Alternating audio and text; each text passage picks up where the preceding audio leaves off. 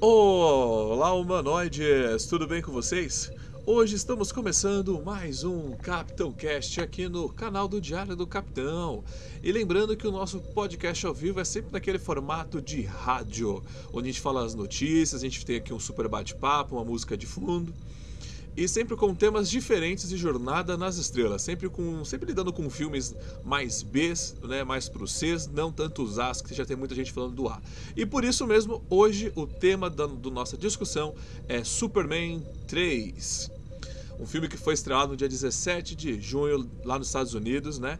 De 1983. Eu nem era nascido, mas estou trazendo duas pessoas aqui que já nasceram e foram no cinema assistir.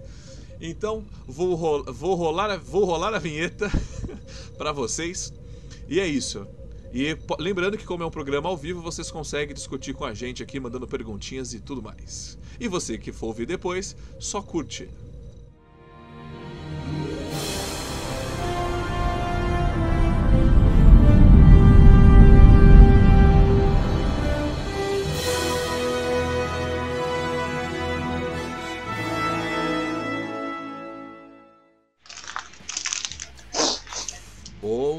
Vamos agora com o Fernando. Tudo bem, Fernando? Tranquilo. Tranquilo. Fazendo o que de bom nesse momento? Nesse momento eu estou terminando uma macarronada. Macarronada, olha, tá, então tá, na, tá, tá chefe de cozinha. Ah, sabe como é que é? Eu gosto de cozinhar, né? Então tá certo. E Alexandre, tá na Mas escuta, o macarrão é, é integral, o macarrão, tá? Porque tem que manter a forma. Ah, entendi. E aí, Alexandre, tá de boa? Tô de boa. Saiba que o macarrão integral é super calórico, hein? Vou saber, não sei não. Como se a gente estivesse super preocupado com isso também, né? Que é, tudo faz academia. Como se homens se preocupassem com isso, né? Ah, é. Bom, antes da gente começar a falar do Super-Homem 3, eu trouxe esses dois aqui porque o Alexandre viu no cinema esse filme quando era criança, certo, Ale? Sim! Olha que legal. E o Fernando viu no cinema também, Fê? Não, porque eu tinha, tipo, meses de vida guiado. Então ele não foi. Mas hoje. Vamos... Eu não fui no cinema, mas eu tava vivo. Eu, tava, eu tava vivo. Eu tava vivo. Bom, é... antes disso, a do. Ai, das notícias da semana, tá? E tem uma notícia que eu vi li agora, antes de começar esse programa, que devido ao, ao, fracasso de Aves de Rapina no cinema, é, a DC aparentemente não vai mais fazer um filme da Super Moça, da Supergirl, é, ela, e vai voltar com o projeto do Homem de Aço 2 com Henry Cavill. Uau! Mentira! Mas Mentira. eu, a CC, né? A DC ela fica lançando essas coisas para ver se compra, se vende, porque a gente sabe que eles estão literalmente perdidos no cinema, né? Eles não sabem o que fazer a não ser Mulher Maravilha, né? Assim, eu acho que eles estão complicados por causa que, assim, o boato que eu tinha escutado é que eles iam usar o Flash do Ezra Miller, né, uhum. para fazer o Flashpoint, e a partir daí eles podiam usar outros atores como Batman e como Super-Homem e continuar isso e esquecer o Liga da Justiça, meio que usando o Flashpoint para fazer um reboot. Sim. Só que aí o Ezra Miller apareceu em vídeos ganando uma moça, né? e deu merda. Sério? Sim, o Flash apareceu esganando uma moça. Aí deu merda. É, hoje, hoje Hollywood tá tão neurótico que você tem que apagar tweets que nem a, a moça do Star Wars apagou. É, você tem que a sua vida, senão você não trabalha em Hollywood. Eu, eu, eu, sei que eu ri, mas eu não tô rindo do coitada da moça, do, eu tô rindo da situação ridícula que é o, a DC no cinema, tá? Eu não tô rindo da desgraça de ninguém. Agora, do mesmo jeito, tem, tem gente que fala que essa moça, ele tava sentado num bar, tá, com amigos, tomando cerveja, sei lá, jantando, almoçando, vai saber o que que é. E essa moça e mais um grupo de, pessoa, de, de, de pessoas começou a encher o saco dele. Foram, tipo, a, a ponto dele sair do restaurante, sair andando pela rua até um ponto que ele não aguentou mais. Só que só tem o trechinho dele apertando a goela dela, né? É, porque é a única parte que importa, né? Fogo. É, basicamente. É, eu esqueci de falar, mas quem não quer, quem está assistindo esse programa, realmente, por mim, Super-Homem com Henry Cavill ou, super, ou com o próximo, tanto faz, porque não me agradou nem um pouco o Superman dele. Então, se, ah, trocou outro Super-Homem, beleza, ok, vida que segue. Uma outra notícia que eu cheguei a discutir com rolou essa semana, que saiu, saiu, a gente falou bastante aqui também pessoalmente, né? Foi da questão do, né? Que eu fico impressionado, hum. né, como a CBS, aquela galera continua querendo fazer a seriada abaixo. Falou, caraca, vocês falaram que tem seriado do Sessão 31, não conseguiu nem, nem montar um, um, sabe, um quest, né? Nem conseguiu montar com as pessoas, agora vem aqui. É ridículo. É o seguinte, é que eles estão desesperados, o Kurtzman está desesperado para tentar é, soltar alguma coisa, mais puder, para ele poder ter a possibilidade de renovar o contrato, porque se ele não produzir nada de Star Trek e expirar o prazo mínimo lá, que no contrato tem um prazo mínimo, se você ficar X anos sem produzir nada, é, você vai perder o direito do contrato. Então ele está desesperado para produzir alguma coisa. Ah, a sessão 31 está dando ibope, ninguém quer fazer. Então vou, todo mundo gostou do Pike, todo mundo uma época pediu série do Pike. Então eu vou jogar esse na fila para ver se eu convenço a CBS e todo mundo aceitar uma série feita pela Secret Hideout. Porque se ele não conseguir soltar nem a série do Pike, esquece, acabou o contrato, ufa, maravilha. Aí a Paramount. Eh, quer dizer, a Paramount não, a, a, a Viacom CBS é, não tem mais vínculo com a Secret Hideout.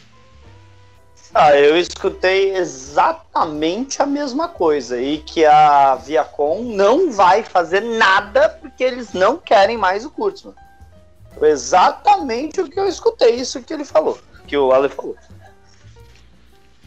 Sim. É o que eu também, eu, assim, eu acho então ficar falando que vai ter seriado, não sei, o Tracker fica aí nessa animação, ah, vai ter série, vai ter. Cara, não vai ter série. Esquece. Cara, se tivesse tudo. Se tivesse tudo que a, que a, que a, que a Bad Robot e a Secret Hideout prometeram, era pra gente estar tá assistindo a, terceira, a quarta temporada de Discovery, né, terceira, quarta e quinta temporada de Discovery, já era pra estar tá assistindo a série do Sessão 31, já era para aquele desenho tá pronto, outro desenho que também ia ter da Nickelodeon tá assistindo, e um filme 4 com a volta do Thor e com, e com, e com o pai juntos. Tudo isso era para ter acontecido. simplesmente nada. E a única coisa que a gente tem do desenho animado Lower Decks é aqueles desenhos do coisa. Nem um trailer tem até agora, nem um trailerzinho saiu desse, desse negócio. Isso que os criadores que era essa série do Lower Decks tinha a ver com os criadores de Rick and Morty, né?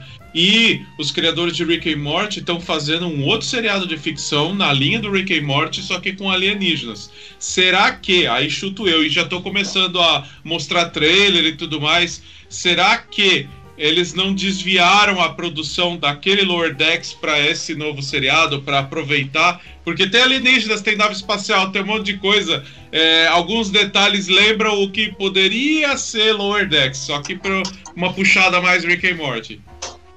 É, isso me lembra Orville, né? Que o Seth MacFarlane teria levado a ideia para Paramount de fazer uma série no universo de Star Trek, só que mais bem humorada, numa nave não grande, não na Enterprise, mas uma nave menor.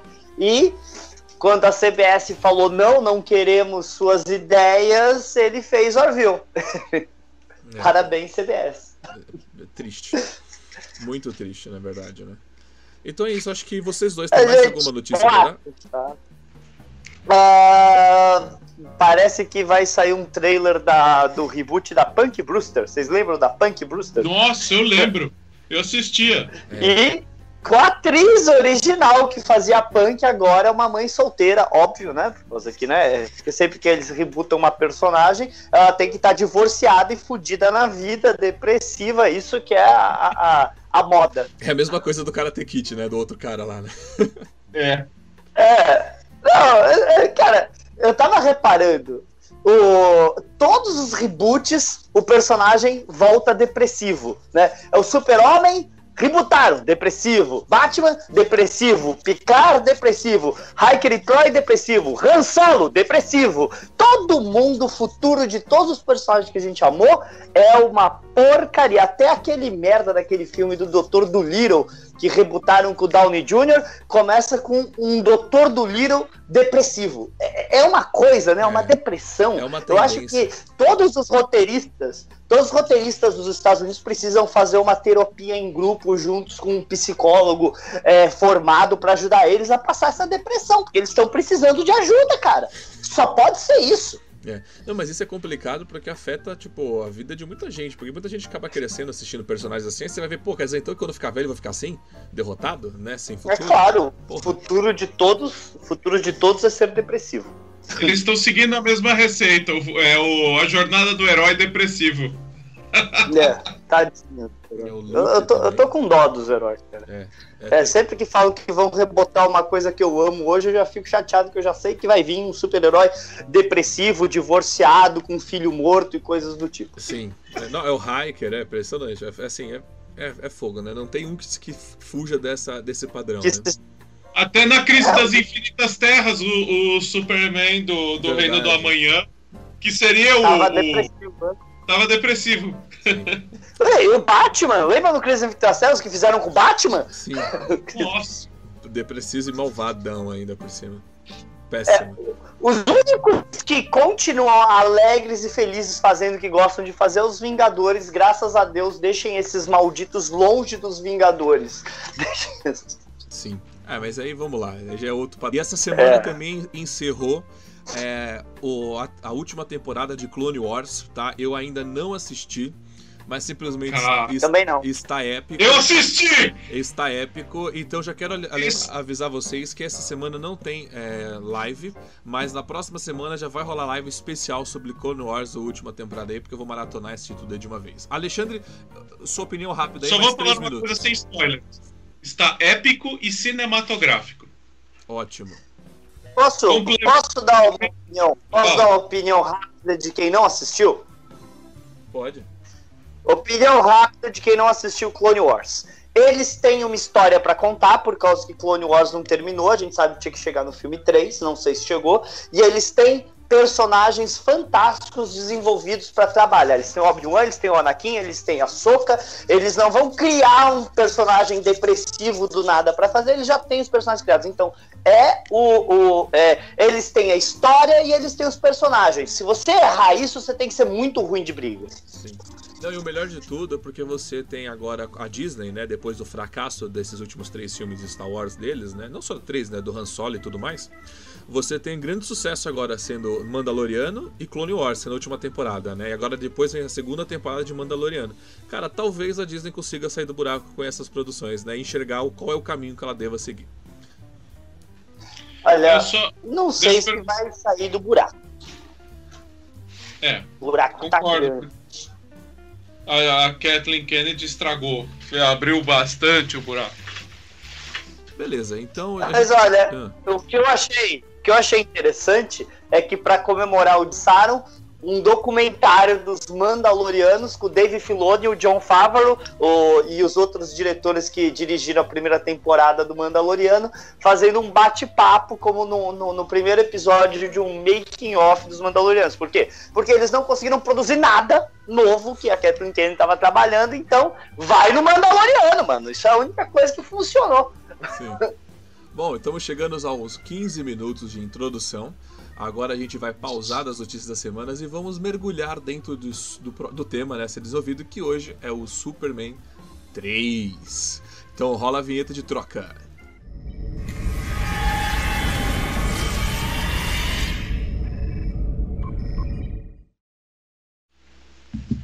Bom, senhoras e senhores, Super-Homem 3.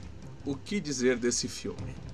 Olha, eu vou confessar para vocês. Eu vou falar uma coisa para vocês, eu vou confessar aqui ao vivo. Eu nunca tinha assistido Super-Homem 3. Caramba! Ah, não. Super-Homem brasileiro não, não assistiu Super-Homem 3. Não. Eu... Cara usa cueca em cima da calça e nunca assistiu a merda do filme. Cara, eu. Cara, mas por quê? Eu vou, eu, por quê? Eu vou falar por quê.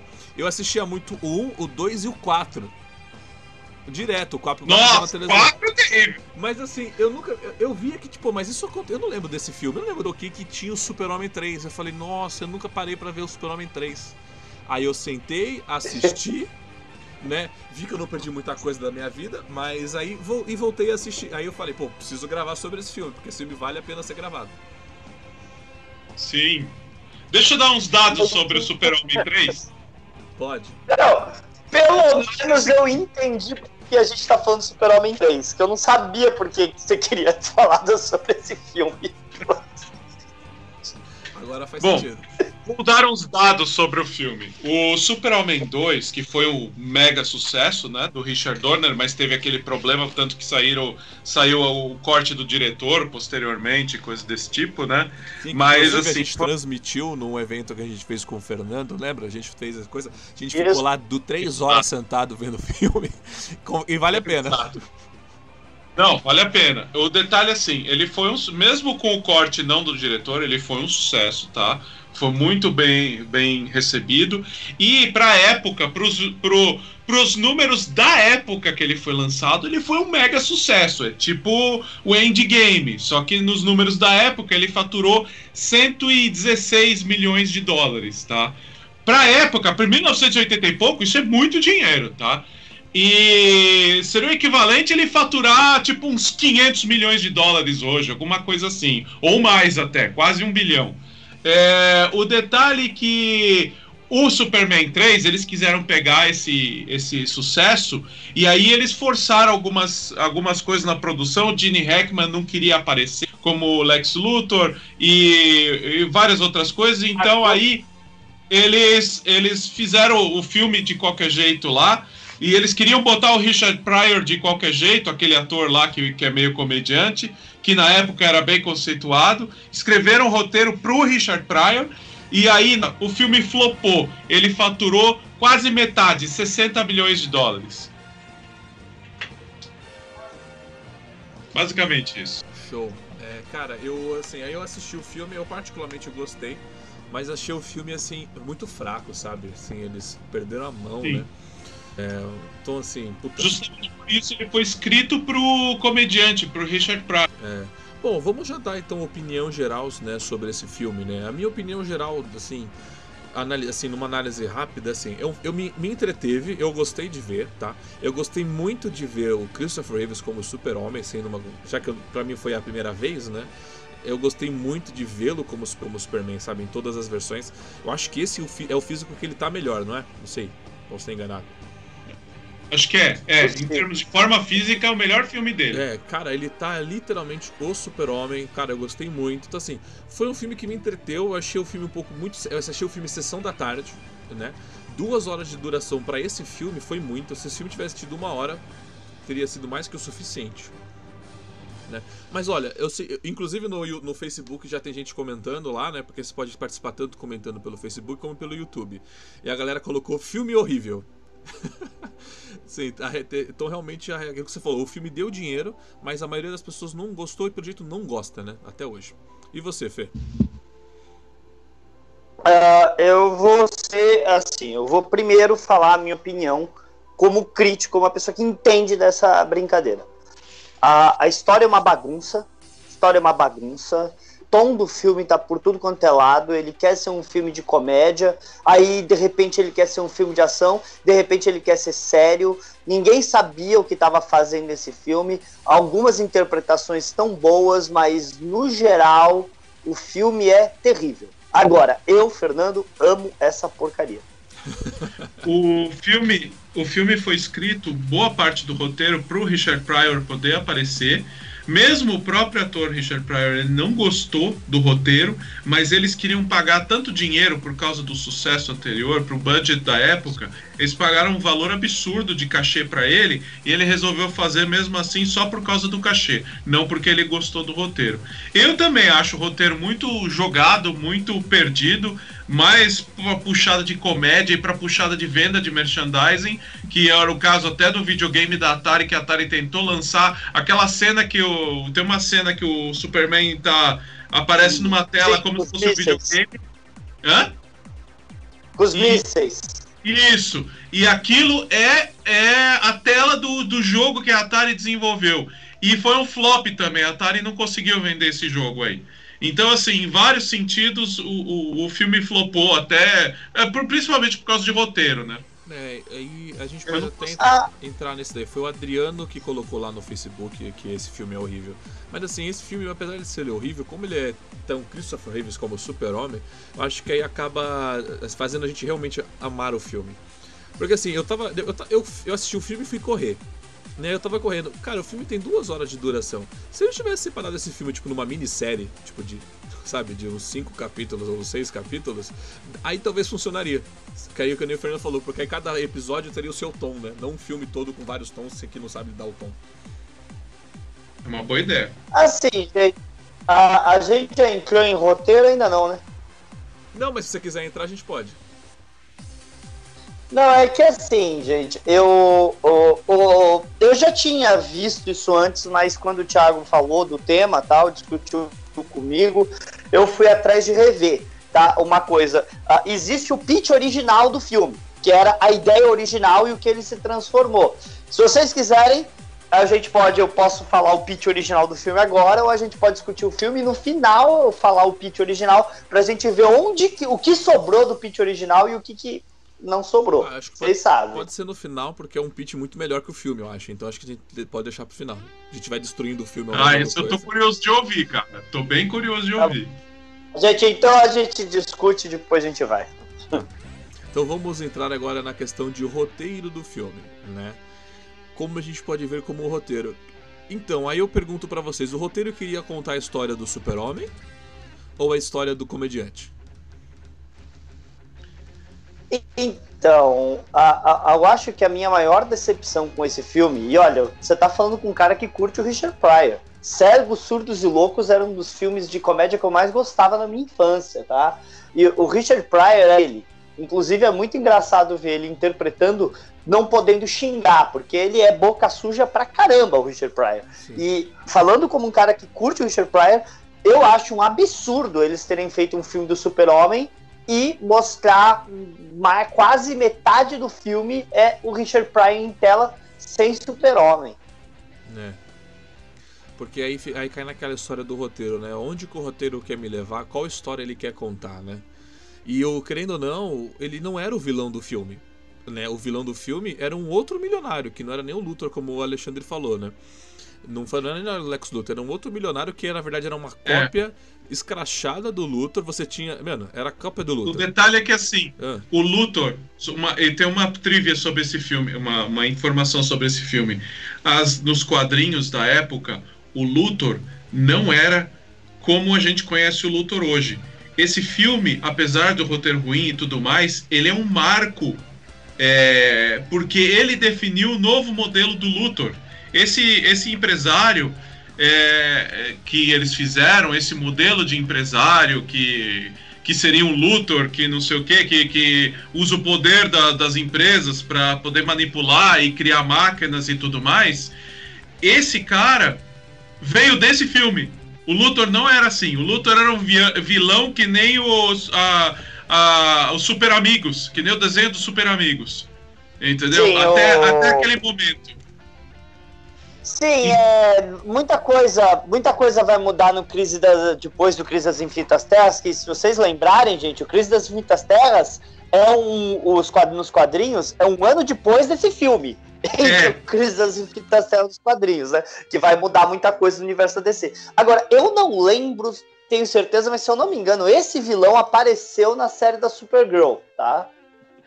Acho que é, ah, não, é a primeira temporada, né? Que é, é ele que aparece, eu acho. Não, não, não. Eu, eu, eu não lembro se é o da primeira. Porque tem dois super é, ricos, é, poderosos. Dois bilionários, é. dois bilionários. Tem o da primeira e segunda temporada, que é o, o, que tá competindo com a Lina Luthor na segunda temporada do Eu não sei se é porque eu não consigo lembrar o nome do desgraçado pra falar pra vocês de qual é, Esse, esse vilão foi canonizado nesse filme, ou seja, ele foi inserido no mundo do Superman nesse no filme. Porra é, só que o, o, é aquilo que eu falei, o formato do grande empresário, ao estilo Bruce Wayne, ao estilo do, do, do, do Lex Luthor moderno, apareceu nesse filme. Esse que é a sacada.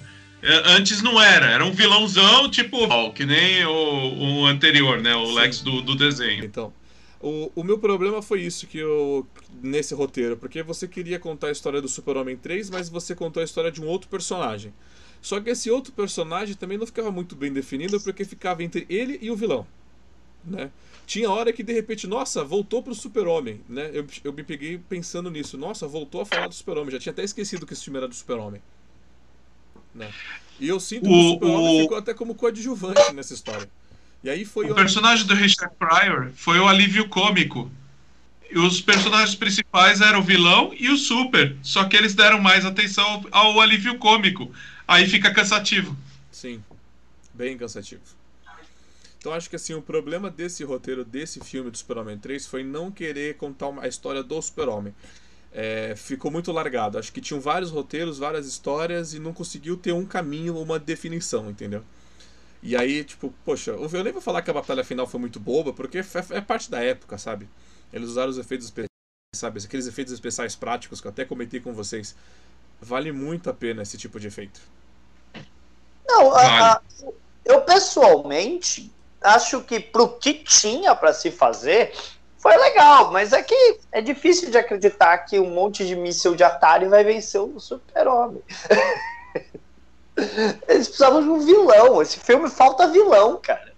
Exato. E foi até o que, é gente, o que a gente comentou sobre a, a questão do. do poxa.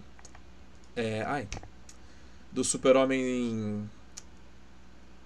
Da Kryptonita, né?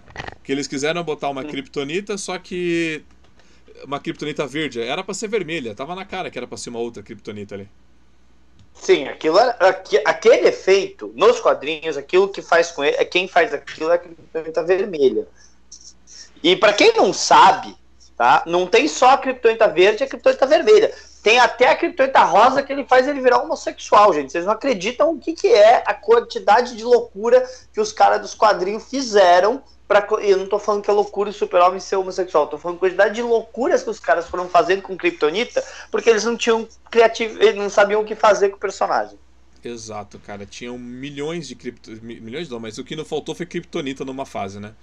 Ficou até chato, né? É, e aí por isso que na crise das infinitas terras eles eliminaram essas criptonitas e só deixaram a vermelha, né? É.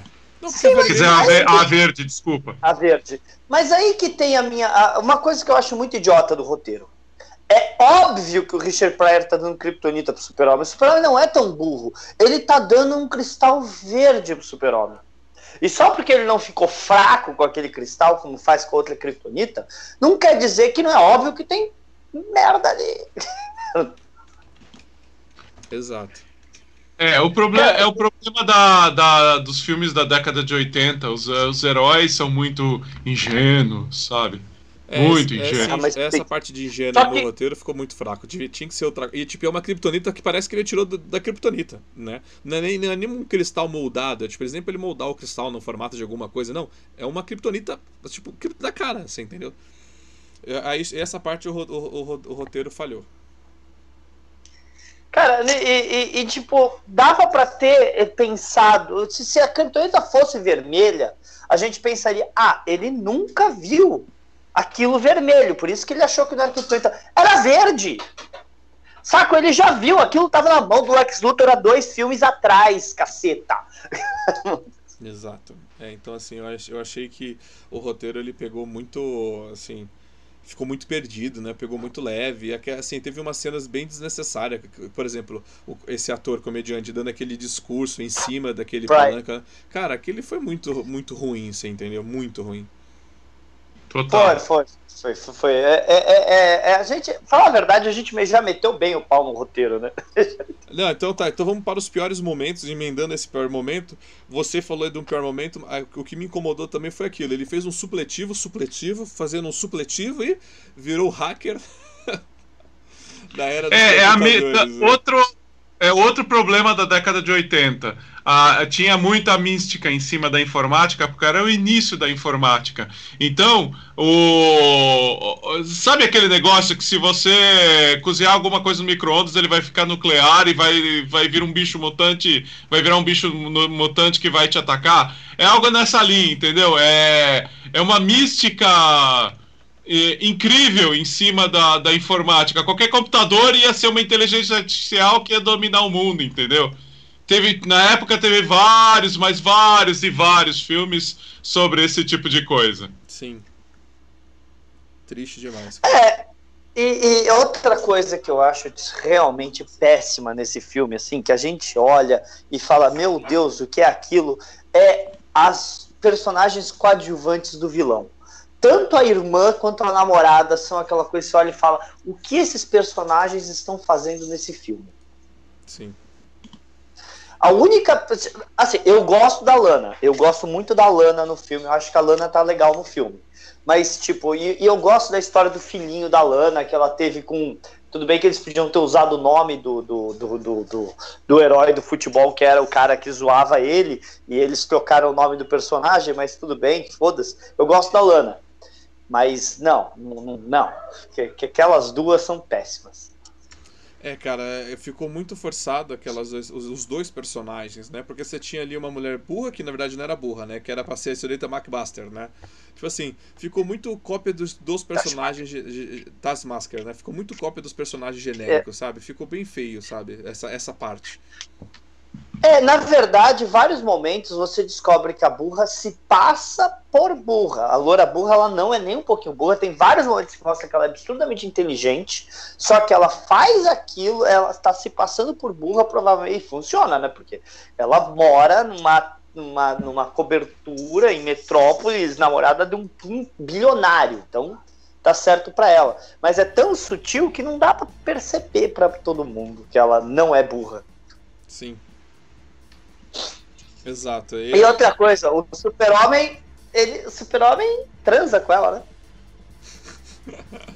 é, cara, isso daí também foi uma coisa que acho que pode ir pros piores momentos também, né? Ele, eles exploraram vários conceitos, é, é, eles subverteram nossas expectativas. Ai, meu Deus do céu. É, é, é, é pra mostrar que não foi só a Lois, né? É, cara, Mas é engraçado, Cara, ele fica o filme inteiro correndo atrás da Lana, mas quando vão dar uma cena de sexo pra ele, é com a loura burra. E por que que o, o, o, o cara deixou a namorada trepar com o super-homem exatamente? Para manipular ele, né? Pra ele fazer lá o navio lá, para o super, o plano dele genial, né? Que não faz sentido Ai, algum gente, o plano dele. Ai, gente, é, dominar o petróleo do mundo. Não, gente, não, não, não, não, não, só que não. É. Então, assim, eu, eu, achei. Outra bem, coisa, uh, achei a cena bem... de abertura. A cena de abertura aqui, Metrópolis, parece uma grande é, cena de comédia Charlie Chaplin, sabe? Com a, as pessoas pegando coisas pegando fogo. E eu, é, aquele. É, era um coelhinho, né? Andando com fogo. fogo. E, e, e aí era o carro. É, assim, eu achei engraçado porque eu era criança. Hoje, assistindo aquilo, eu falo, ah, meu Deus, o que é isso? Sim. Mas isso mostra que eles erraram o tom do filme, porque a, eles colocaram um, comedi um dos comediantes mais boca sujas da história num filme para criança. Que porcaria é essa? É. é isso foi isso foi, é, isso foi, bem triste de ver, porque eu, eu fiquei pensando, poxa, a gente acabou de passar pelo Super-Homem 1, Super-Homem 2, que são filmes, tipo assim, com roteiro bem, bem mais adulto, você entendeu? Você tinha aquele apelo pra criançada, tudo mais, da, da violência, você não tinha... Mas, caraca, era um roteiro adulto, de repente virou uma comédia infantil boba, entendeu? É isso que eu acho que foi quando perderam o filme, entendeu? E essa cena, você falou, essa cena descreve muito bem o filme. É um filme, é uma comédia boba para criança. Tudo aquilo acontecendo. É que assim, né? Uh, o, o, o, o, filme original do Richard Donner, com o roteiro do Mário Puzo, diga, gente, roteiro do cara que escreveu o Poderoso Chefão, o Super-Homem 1 e 2, tá? Mas então, de qualquer maneira, era a, a, a Warner queria um filme para criança ao estilo Batman dos anos 60. O Richard Donner e o Mario Puzo se negaram a entregar um filme para criança e fizeram um filme sério, que é o avô de todos os filmes de super-heróis que a gente vê hoje, o primeiro filme sério de super-heróis, filme 1. Filme 2, eles estavam continuando a história do filme do, do, do, do, filme 2, por causa que o roteiro do Mario Puzo era um grande filme de. era dois filmes, na verdade. E no meio, os, os caras da Warner demitem o Donner e chamam lá o. É, era Richard Lester que faz, Ale, lembra? Putz, agora é, é, eu acho que é. Eu acho que é esse cara aí. Western, né? Pra fazer. Pra, pra, então, todas aquelas piadas ruins do filme 2, de eles assoprando e sair um cara com patins voando, sorvete indo parar na cara dos outros no meio de uma luta séria, tudo isso foi por causa que os produtores agora, sem o Donner e sem o Puzo, no filme 2, podiam enfiar o que eles queriam, que eles sempre queriam. Filme para criança. Agora, no 3, sem Donner, sem Puzo e só com um bando de cara que faz qualquer coisa, virou o que eles queriam desde 78. Um filme para criança. E olha como eles tinham a razão. Matou a franquia. Por causa que o próximo filme só vai vir em 87. Foi 78, 81, eu acho, 81, 83, a cada dois anos um filme de Super-Homem. O Pro foi tão ruim que eles só foram fazer uma sequência em 87 e uma sequência de bosta. Sim, que sequência, né? O Carlos colocou aqui que o, o Richard Pior, né, que é alguma coisa, ele estudou os computadores químicos da Kryptonita, né? Para replicá-la, só que o elemento é, o químico faltou, né? Era um, um elemento desconhecido, óbvio, né? De outro planeta, né? É desconhecido, né?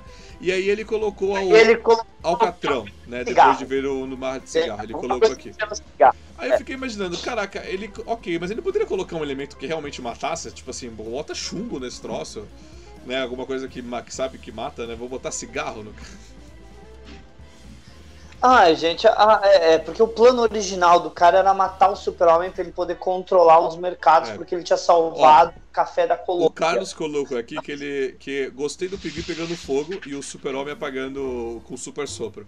Cara, vou ser sincero que essa, essa cena é engraçada porque o Clark, né? O Clark de repente, mas o que, que é isso pegando fogo aqui? Aí ficou bonitinho, né?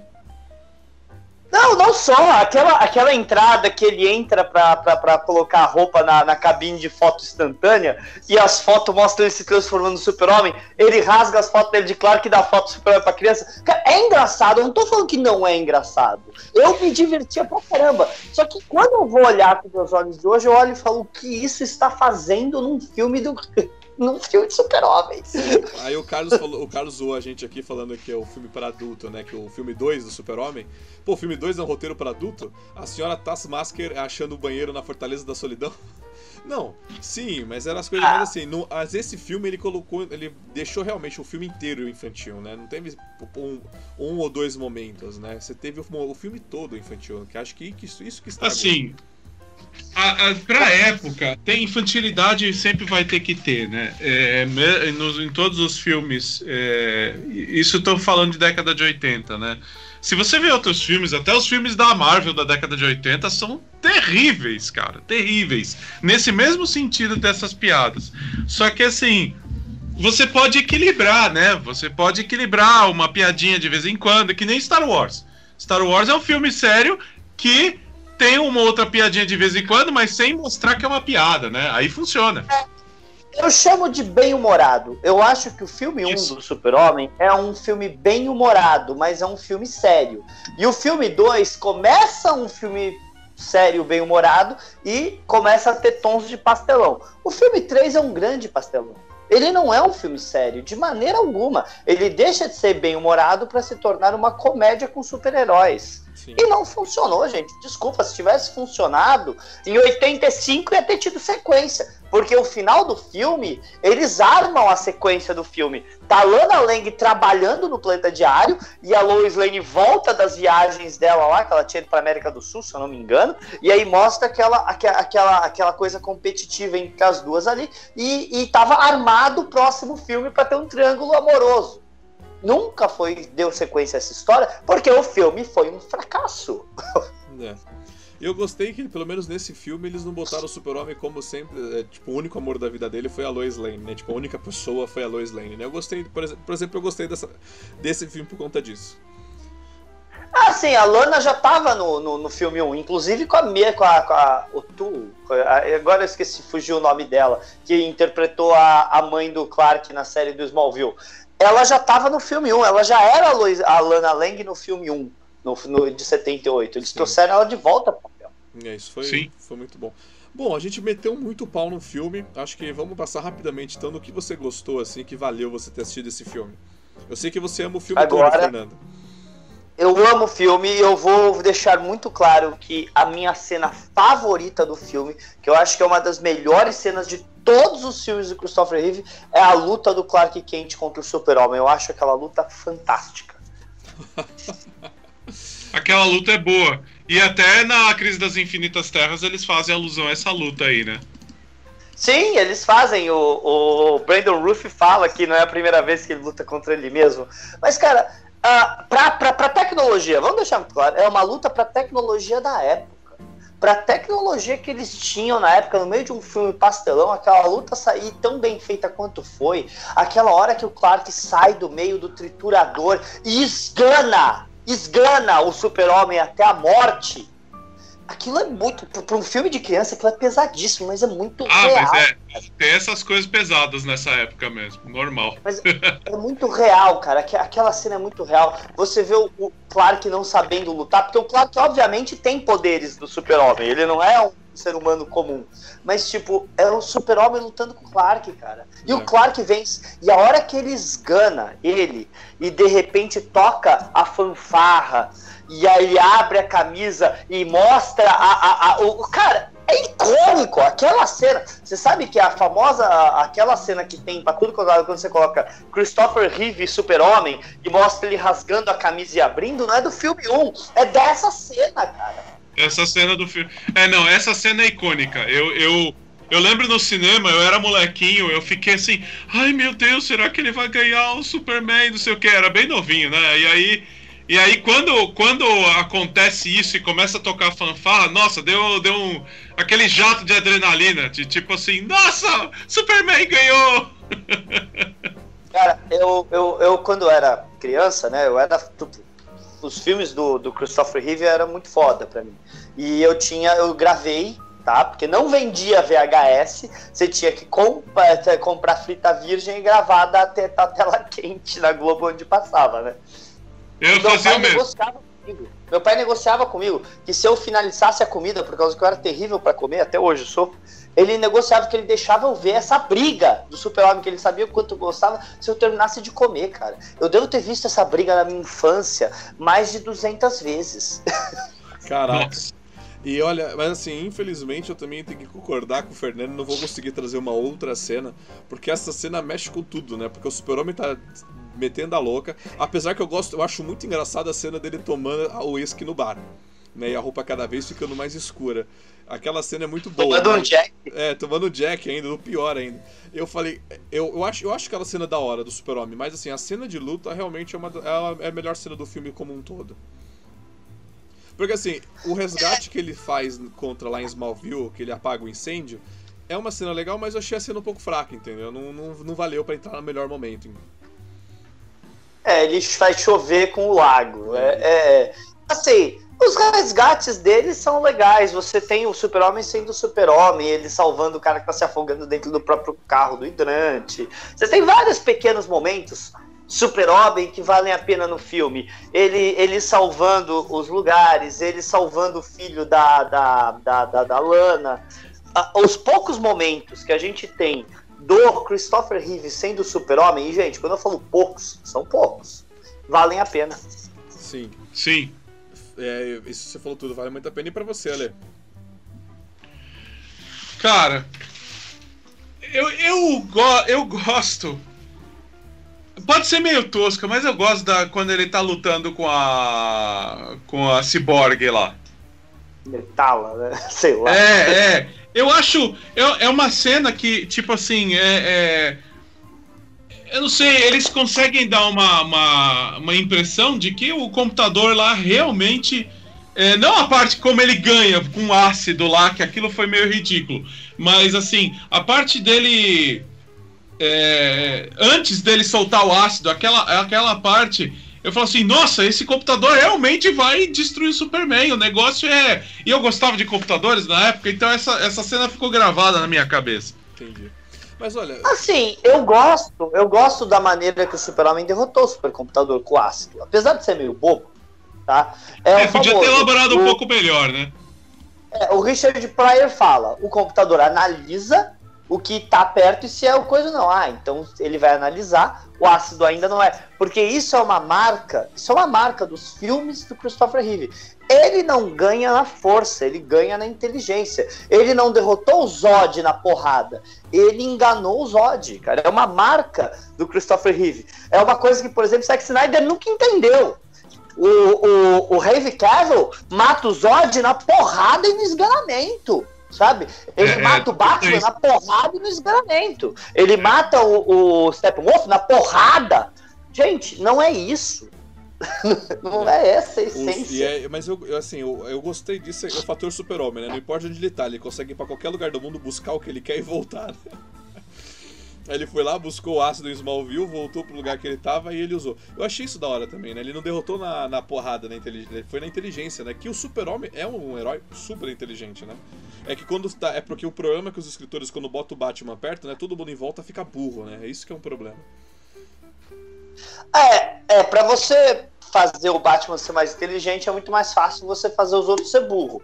Os quadrinhos não fazem tanto isso. Os quadrinhos chegaram a fazer algumas vezes isso, mas eles não fazem isso tanto quanto os filmes e outras coisas fazem. Mas o Super-Homem é um cara absurdamente inteligente. Uma coisa que esse filme mostra é que o super-homem fala várias línguas, ele não fala só inglês. Você vê ele salvando as pessoas na, na, na, na Colômbia, ele fala espanhol com a galera.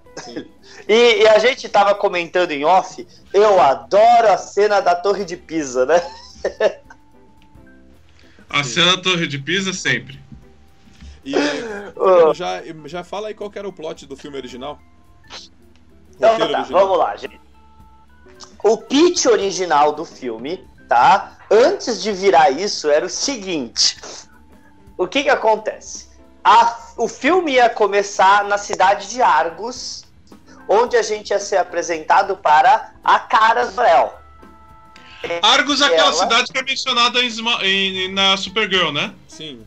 Exatamente, que é o começo do filme da Supergirl. Ah. né? Vai ser basicamente o começo do filme da Supergirl, ela fugindo de Argos, da destruição de Argos, tá? E aí, ela foge da, de, da destruição de Argos e, mas aqui é no, no, no, filme da Supergirl foi um acidente. Ela foge da, da, da, de Argos e ela vai acabar sendo encontrada pelo Brainiac. O Brainiac então cria a cara desde criança, tá? Só que ele se apaixona pela cara, tá?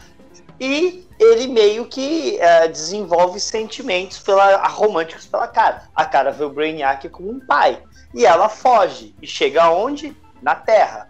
Na Terra, você tem o super-homem deprimido, por causa que a Lois Lane foi embora, por quê? Porque nesse ponto a Margot Kidder já tinha deixado claro que ela só ia fazer uma participação especial e ela não ia estar no filme inteiro, tá? Então, o começo do filme na terra, da, da, da história do Clark na Terra era a Lois Lane deixando o Planeta Diário para trabalhar como uma repórter internacional em outro país, tá?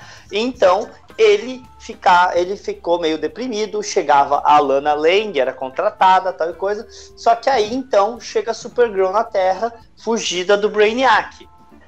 Ele vem de uma outra kryptoniana na Terra, vai atrás dela e ela vira Supergirl. E eles meio que começam a ter um caso romântico. É quando que o Brainiac descobre ele é, onde para onde ela fugiu e chega Ficando com os filmes do Super-Homem, o que, que o Brainiac faz? Constrói um supercomputador que deixa o Super-Homem mal. E aí, só pra avisar, o roteiro é meio louco, tá? Uh, que Não, deixaria o Super-Homem o super-homem malvado. Então esse supercomputador construído pelo Brainiac deixa o super-homem malvado, o super-homem começa a fazer maldades, a ponto das, da, dos cidadãos de Metrópole pedir ajuda da Supergirl. Então o meio do filme seria a Supergirl e o super-homem lutando e se enfrentando. Porém, a Supergirl ia perder a briga, não por causa que ela é mais fraca, ia ficar muito claro que ela conseguiria vencer a briga, mas ela se recusa a machucar o Super-Homem. Então ele acaba vencendo a briga e ela vendo que ela não ia poder impedir ele, ela se entrega pro, pro, pro, pro Brainiac em troca dele fazer o Super-Homem voltar a ser do bem.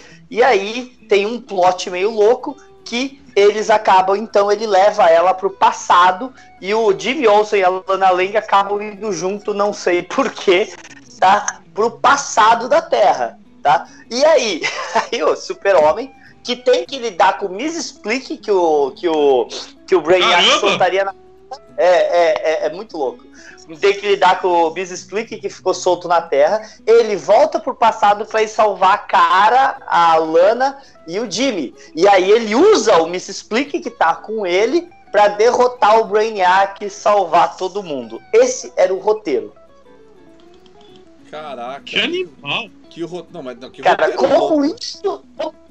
É, como isso virou o filme que a gente viu, eu não sei. Mas vocês viram que o lance dele ficar malvado, o lance do supercomputador, tá, e, e o negócio da Lois sair, a Lana entrar no lugar dela, está no filme. E a gente sabe que parte desse roteiro vai ser aproveitado pro filme que deu sequência pro filme da Supergirl que veio depois desse filme, né? Sim. Caramba. Bagulho louco, mano. É louco, mas Caramba. você. é- Eu quero ver esse Eu- filme. Não, eu acho que tem ideias boas no filme. A ideia da, da, de trazer o Brainiac, porque o supercomputador era para ser um computador criado pelo Brainiac. O que faria total sentido ser um computador a par de vencer o Super-Homem, porque ele foi Sim. criado pelo Brainiac e não pelo Richard Pryor. Porra, cara, assim, você tinha muito mais história, muito mais roteiro pra contar e fazer do que foi feito na, na- no final das contas, então. E, é, e pa- aparentemente eles queriam um comediante famoso da época para ser o Miss Split. E esse comediante ia ser o Dudley Moore, que era o Arthur, o milionário, o original, não o remake. Ah, sei. Dudley Moore era bom comediante. Adoro- adorava ele. Mas a questão é que eles tinham esse coisa. Então você vê é, é, temperos, o supercomputador, a, ele virar malvado, a Lois ir embora, chegar a Lana. Você vê partes do filme existindo e aí partes e outras partes do filme no filme da Supergirl, né? Basicamente, mas, cara, é, é- é como. Eu acho que a hora que eles conseguiram o Richard Pryor pro, pro, pro roteiro, eles realmente mudaram tudo e adaptaram pra, pro, pro, pro Richard Pryor.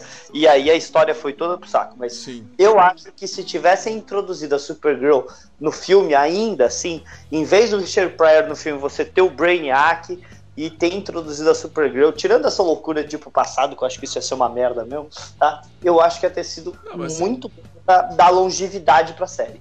É, mas assim, não, você, sim, você daria um, um gancho pra uma continuidade muito maior do que esse, do que esse, por exemplo, né? Mas assim, mas mesmo assim era um roteiro muito louco, você entendeu? Pelo amor de Deus.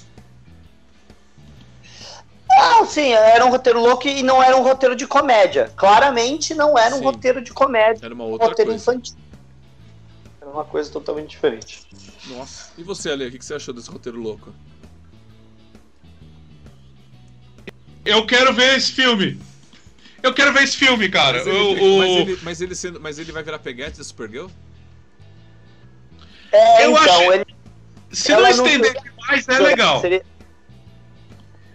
Ah, no, no, no, no filme da Supergirl, que vamos deixar claro, outra porcaria que eu amo, mas é uma porcaria, tá? Tá no filme da Supergirl, eles falam que ela se chama Cara. E quando ela chega na Terra, ela fala que ela é prima do Super-Homem. Mas você não tem Christopher Reeve no filme. E em nenhum momento eles falam que ela é da família El. Eles só falam que o nome dela é Cara. Eles nunca falam Cara El ou Cara Zorel. Entendi. Ah, mesmo assim. Eles não usaram a, a ideia dela ser prima dele no, no- em nenhum dos roteiros. Entendi. Beleza. Acho que é isso. Eu, eu, gosto, eu gosto da ideia. Eu gosto da ideia que eles trouxeram é, depois do crise, que a, a, que a, a cara veio pra Terra e ficou presa, né? Deu um problema e ela na verdade era mais velha que ele. Eu gosto de todo esse plot da Supergirl. Eu acho um plot muito inteligente. Eu também acho. Tudo bem que. Tudo bem que eu acho que a série da Supergirl errou absurdamente, em vez de mostrar uma Supergirl adolescente, como foi nos quadrinhos, quando ela virou Supergirl, a mostrar uma adolescente de uma, uma Supergirl de 30 anos de idade, já muito adulta. Porque ela fica com um draminha adolescente na série da Supergirl, mas ela é adulta, caceta. Né? Eu acho que eles poderiam ter deixado ela ser adolescente. É, eu não, eu não, quero, eu não quero entrar nesse mérito, mas o, a gente pode ver que o, a Supergirl, o, o mau roteiro da- do seriado, levou o seriado a ser cogitado. Os fãs mesmo do próprio seriado pediram pra cancelar, porque tá horrível. Tá horrível. Né? Então é por aí. Isso é uma coisa. Isso é uma coisa com qualquer seriado que passa a sua data que deveria. É que o Arqueiro Verde também tava com esse problema, Sim. né? A criatividade já tinha acabado há muito tempo. É. Bom, acho que foi é isso. Acho que a gente já falou demais sobre o Super-Homem 3. Chega. Tivemos vários probleminhas.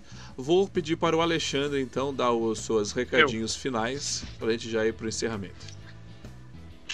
Uh, meu recadinho é que eu estou.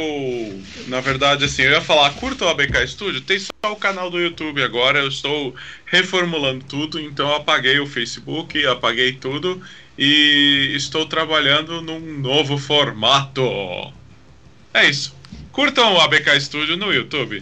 Então, beleza, fique de olho aí no Alexandre, né, que ele está se reinventando, ele está passando por uma metamorf metamorfose aí, vai virar uma borboleta não, é, no final. Calma. Não? Ui! Não, isso não. sem problema. Siga o BK Studio. Ele, ele vai entrar. Ele, ele vai entrar uma lagartinha e sair uma bela borboleta. então. Eu, hein? Não, não. É... Bom, vou falar agora pro Fernando deixar os seus recadinhos finais aí também. Bem, galera, basicamente é isso, tá?